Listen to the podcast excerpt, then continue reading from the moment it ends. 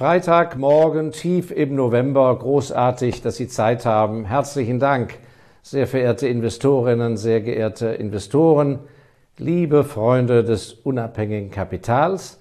Heute ein Thema Börse, Geld, Kapitalaufbau und der Weg dahin.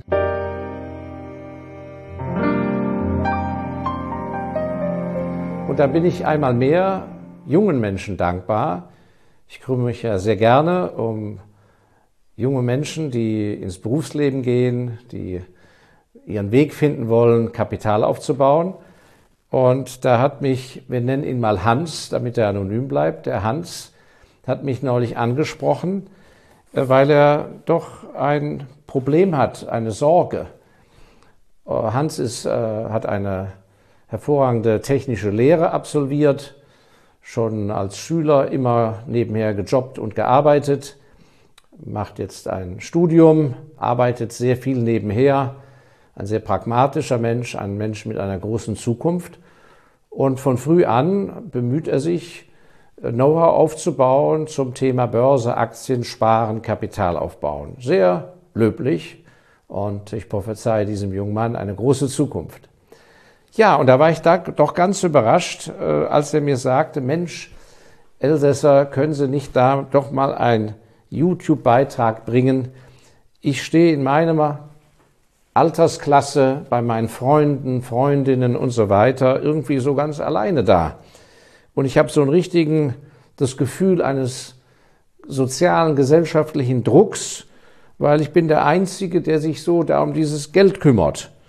Und äh, das wird dann oft belächelt oder fast schon fragwürdig dargestellt. Dann muss ich mir so Sachen anhören. Ich habe es mir genau notiert hier. Ich zitiere. Ach, in deinem Alter bringt das doch gar nichts. Was beschäftigst du da so früh mit? Oder bei den kleinen Beträgen, das lohnt doch gar nicht. Bis hin natürlich dann der altbekannte Spruch, Geld, ja macht, Geld macht ja unglücklich, beziehungsweise macht nicht glücklich.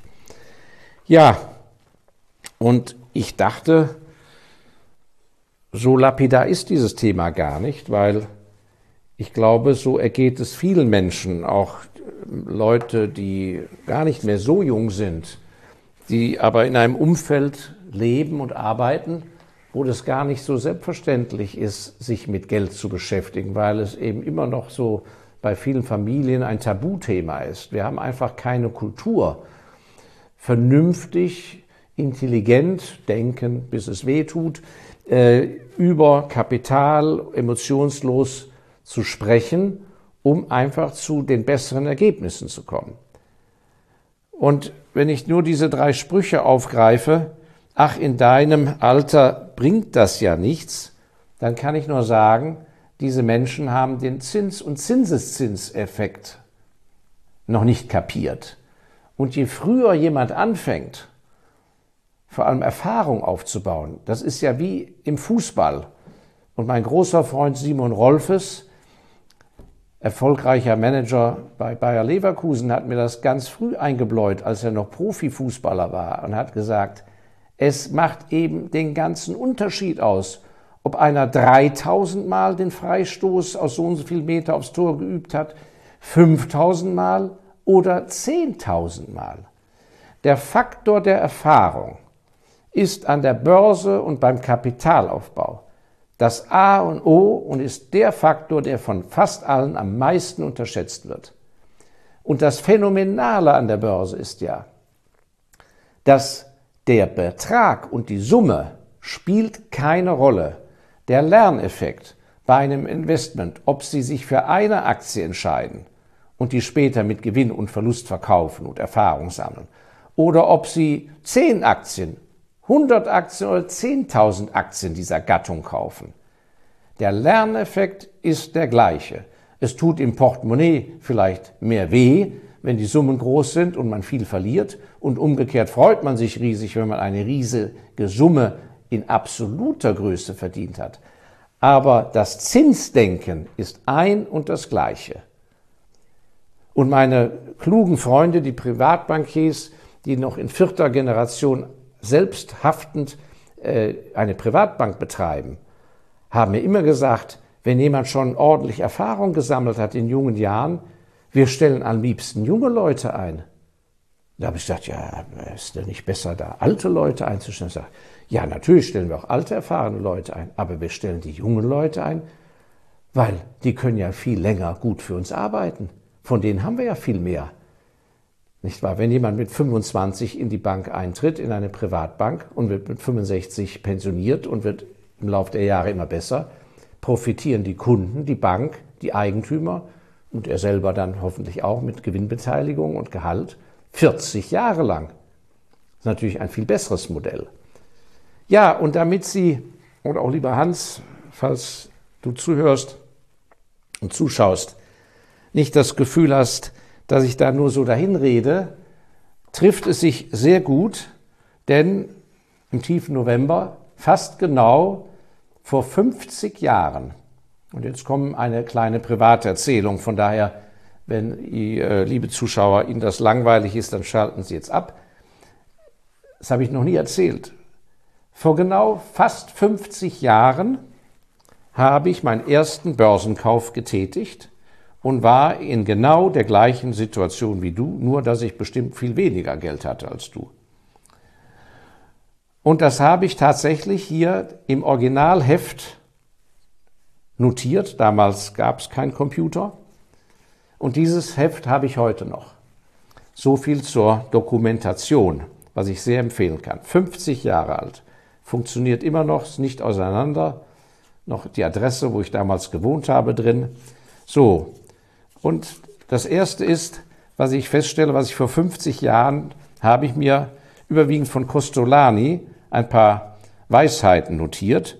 Und da fällt mir auf, ich habe also 20 Jahre in das Heft nicht mehr reingeschaut, in die Kladde, da fällt mir auf, Mensch, an den alten Weisheiten hat sich gar nichts geändert. Da habe ich in schöner Schrift, habe ich da also geschrieben, Börsenagenda von Markus Elsässer. Erstens, kaufen, wenn die Kanonen donnern, verkaufen, wenn die Geigen klingen. Kaufen, wenn die Kanonen donnern, verkaufen, wenn die Geigen klingen. Also das antizyklische Handeln, wenn alle Angst haben, muss man mit gutem Research mutig sein. Dann auf Englisch Sell on Good News.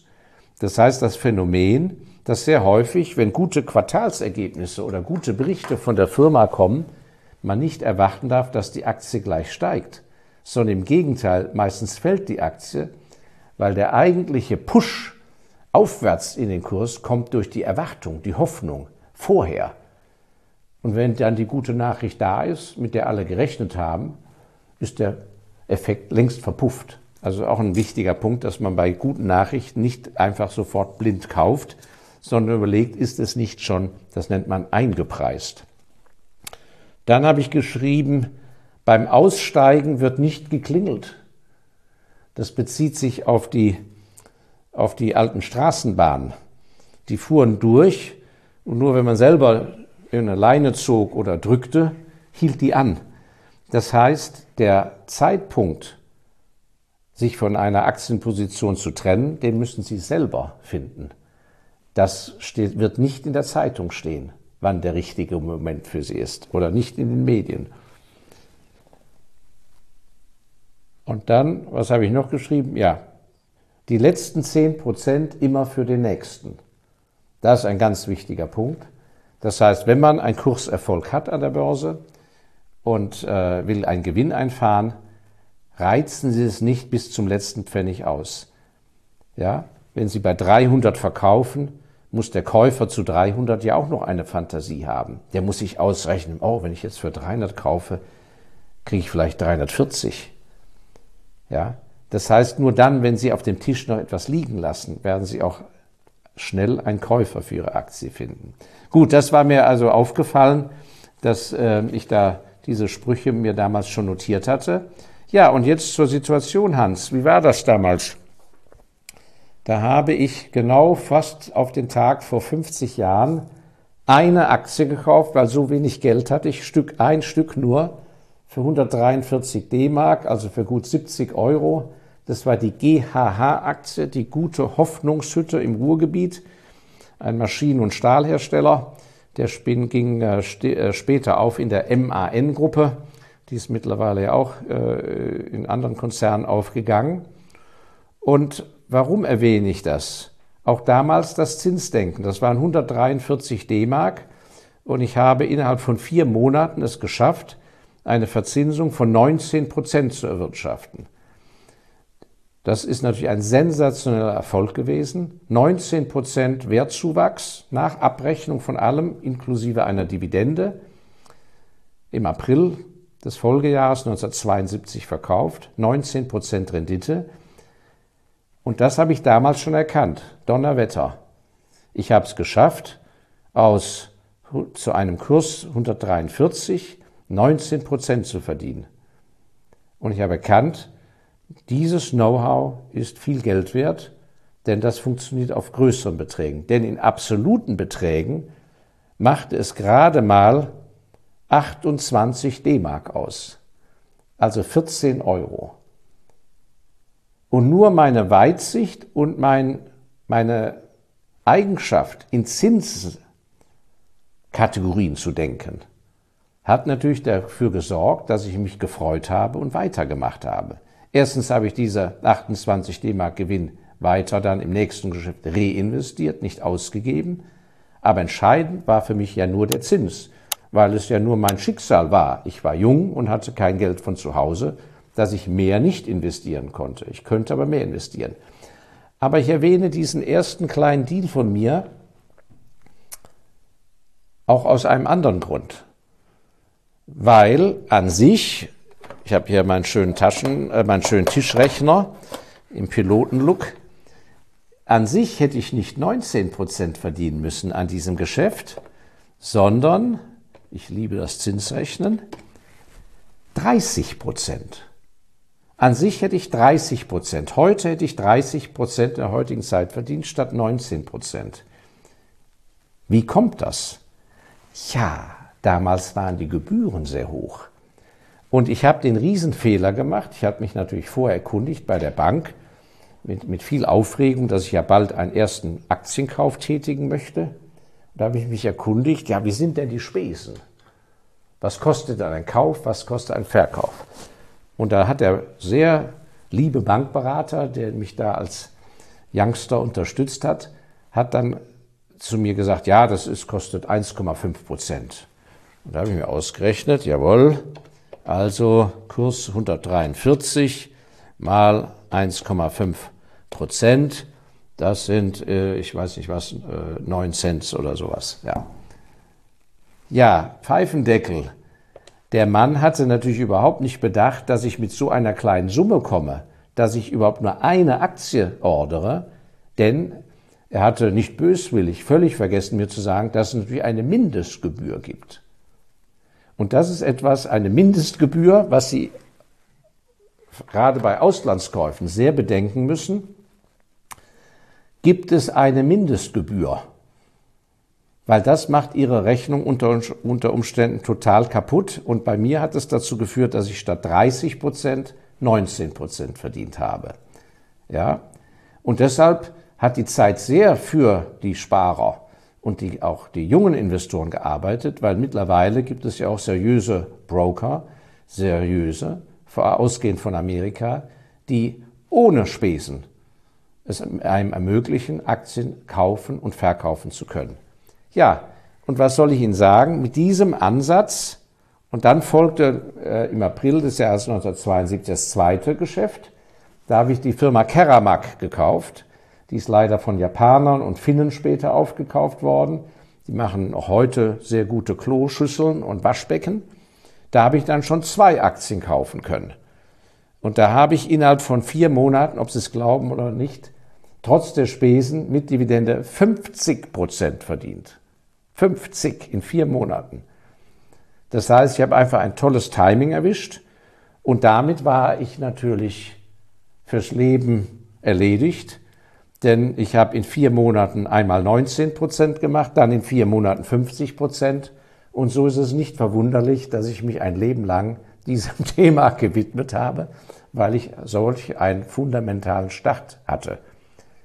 Das Gleiche hätte ich aber auch machen müssen, wenn ich am Anfang Verluste gemacht hätte. Das ist ein ganz wichtiger Ratschlag von anfänglichen Erfolgen mit kleinem Geld oder anfänglichen Verlusten, Niederlagen darf man sich nicht abhalten von der langen Reise. Und letzten Endes, damals eben 143 D-Mark, heute mit dem gleichen Ansatz und gleichen Denken, aber ein bisschen was dazugelernt im Laufe der Jahre, verwalte ich ja allein in den Fonds gute 200 Millionen Euro, also 400 Millionen D-Mark.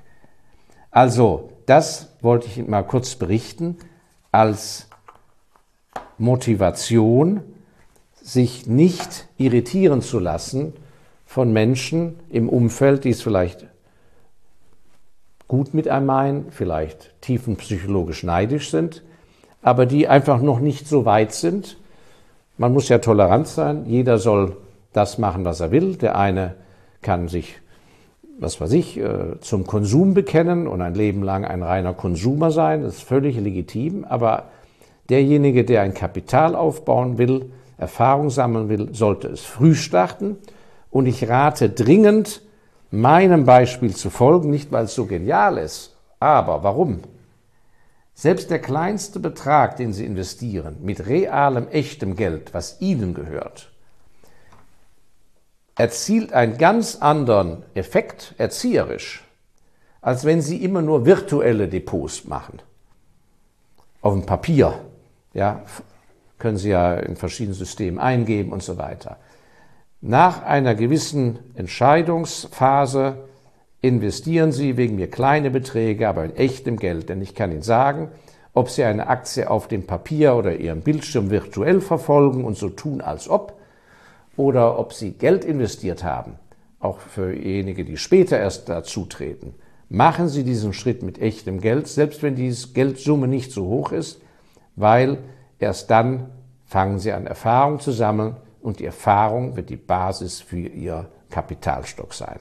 Ja, das war ein kleiner Ausflug, angeregt durch Hans. Vielen herzlichen Dank und ein kleiner Ausflug in meine 50, nunmehr 50-jährige Börsengeschichte.